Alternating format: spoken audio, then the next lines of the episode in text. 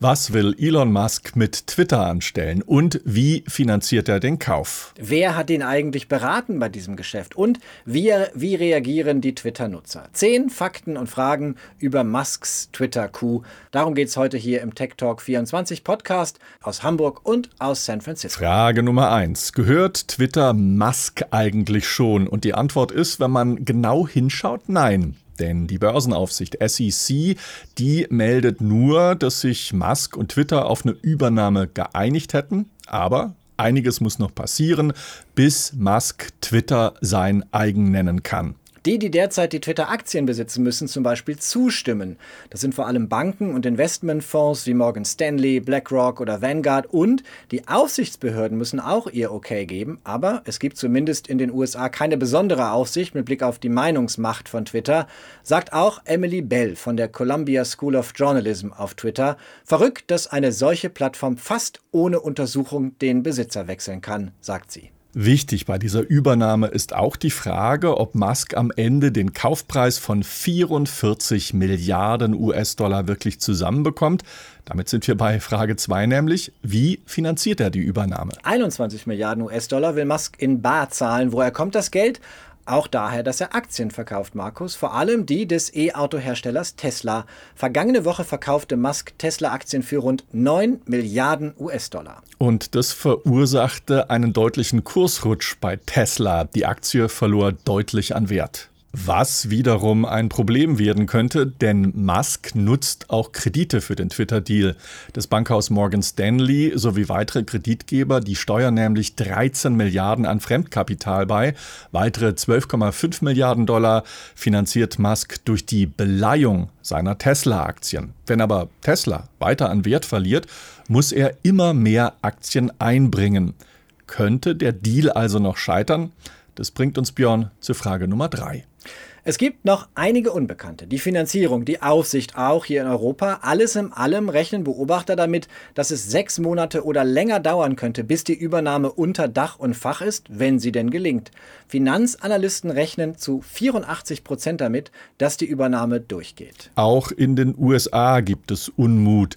Die einflussreiche demokratische Senatorin Elizabeth Warren schreibt zum Beispiel, der Deal sei gefährlich für die Demokratie. Milliardäre wie Musk spielten nach ihren eigenen Regeln und sie hätten zu viel Macht. Also, es ist nicht unmöglich, dass der Deal noch scheitert, aber eher unwahrscheinlich bis sehr unwahrscheinlich, zumal Musk sich wohlhabender Unterstützung gewiss sein kann. Frage Nummer vier deshalb. Wer steckt noch hinter dem Deal, Björn? Das ist zum einen Jack Dorsey, einer der Twitter-Gründer. Der hat im vergangenen Jahr erst den Chefposten, dann den Aufsichtsrat von Twitter verlassen. Vor allem, weil Twitter nach wie vor Verluste schreibt und die Aktionäre ungeduldig wurden, aber auch, weil Dorsey seit langem unzufrieden war, wie sich Twitter entwickelt. Außerdem will sich Dorsey um ein anderes Unternehmen kümmern, das er ebenfalls vor ein paar Jahren gegründet hat. Block nämlich, einen Zahlungsdienstleister. Dorsey war ursprünglich dagegen, dass das äh, Twitter-Konto des damaligen Präsidenten Donald Trump gesperrt wurde nach dem Sturm auf das Kapitol am 6. Januar 2021. Er stimmte dann aber mit Blick auf die Regeln, die sich Twitter gegeben hatte, zu. Nun sagt er, Elons Ziel, Twitter maximal inklusiv zu machen, sei richtig, sagt er. Heißt, Weniger Regeln, weniger gesperrte Accounts. Musk und Dorsey sind befreundet. Dorsey soll Musk darin bestärkt haben, Twitter aufzukaufen. Beide stimmen darin überein, der Kurznachrichtendienst soll weniger Regeln bekommen. Diese Ansicht unterstützen vor allem einige libertäre Millionäre an der Westküste, darunter der deutschstämmige Investor Peter Thiel, der schon mal Verschwörungserzählungen verbreitet und zur sogenannten PayPal Mafia gehört. Da traf er auch Elon Musk, der seinen Bezahldienst X.com im Jahr 2000 mit PayPal fusioniert hatte. Diese weißen Männer sind eine Mischung aus äh, viel Geld, libertären, zum Teil sehr kruden Ansichten und im Wahlkampf da unterstützen viele von ihnen US-Republikaner am rechten Rand, am rechten Spektrum mit großzügigen Spenden. Unter anderem bekanntestes Beispiel ist Peter Thiel, die große Frage lautet deshalb, Frage 5, kommt nun Donald Trump wieder zurück zu Twitter? Das Wall Street Journal, das auch über die PayPal-Mafia im Hintergrund des Twitter-Deals berichtet hatte, das schreibt unter Berufung auf einen Musk-Vertrauten, Elon Musk ärgere es, dass Trump nach wie vor gesperrt sei bei Twitter. Ex-Präsident Trump selber aber sagt, er werde auf seiner Plattform Truth Social bleiben. Vergangene Woche postete er ein Foto auf der Plattform mit den Worten I'm back. Nun hat er da deutlich weniger Reichweite als auf Twitter. Schauen wir mal, ob Trump äh, bei Truth Social bleibt oder ob er tatsächlich zurückkommt, denn Musk hat deutlich gemacht, was er will auf Twitter. Weniger Zensur, wie er sie nennt, und er möchte mehr Meinungsäußerung. Deshalb Frage Nummer 6. Geht es ihm wirklich um freie Meinungsäußerung? Immerhin, Markus Musk schreibt auf Twitter, dass er hoffe, dass auch seine härtesten Kritiker bleiben bei Twitter, denn das mache eben Meinungsfreiheit aus. Es ist aber ein sehr eigenes, libertäres eben Verständnis von Meinungsfreiheit, die nicht da aufhört, Markus, wo zu Gewalt aufgerufen wird oder Minderheiten beleidigt werden. Und das sorgt auch bei Twitter-Beschäftigten für Sorgen. Deshalb Frage Nummer sieben. Wie reagieren die eigentlich, die Twitter-Mitarbeitenden?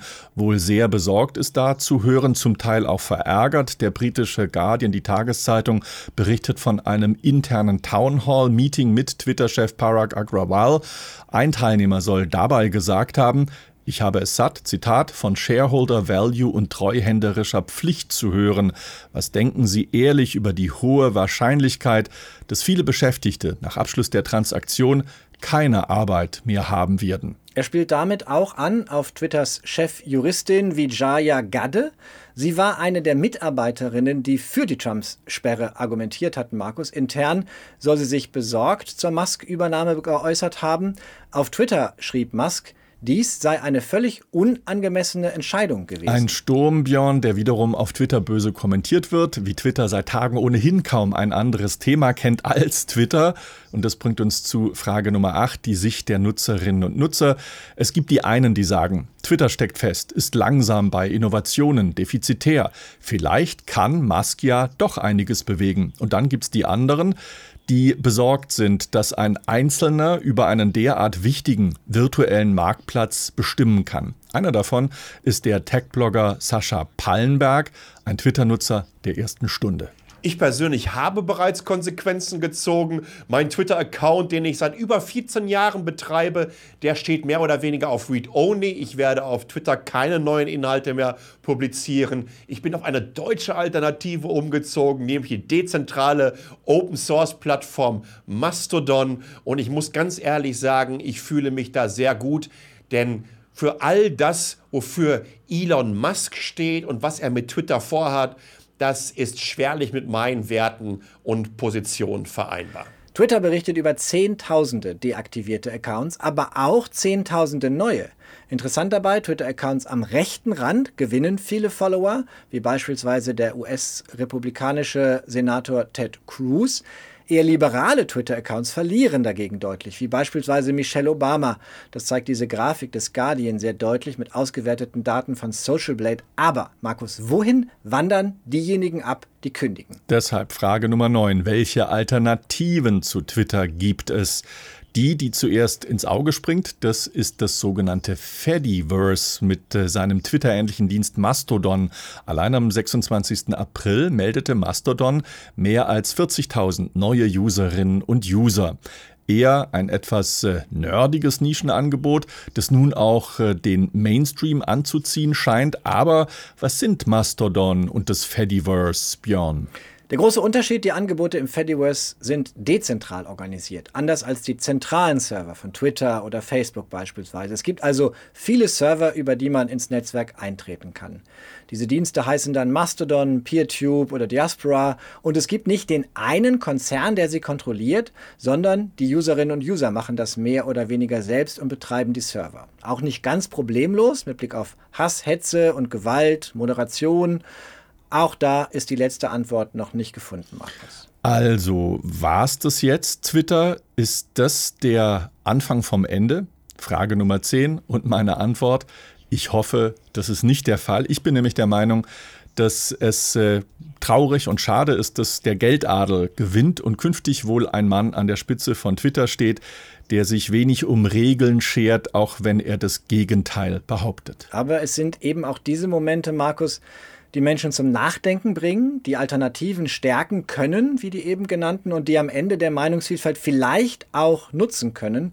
Meinungsvielfalt, die auf Twitter, so sehe ich das, sehr wahrscheinlich deutlich abnehmen wird, wenn mehr rechte Trolle Hassbotschaften posten. Nächsten Dienstag gibt's uns wieder auf Tagesschau 24 in der ARD Infonacht, außerdem als Podcast unter techtalk24.net. Und auf YouTube in einer eigenen Playlist auf dem Tagesschau-Kanal. Tschüss, bis nächste Woche.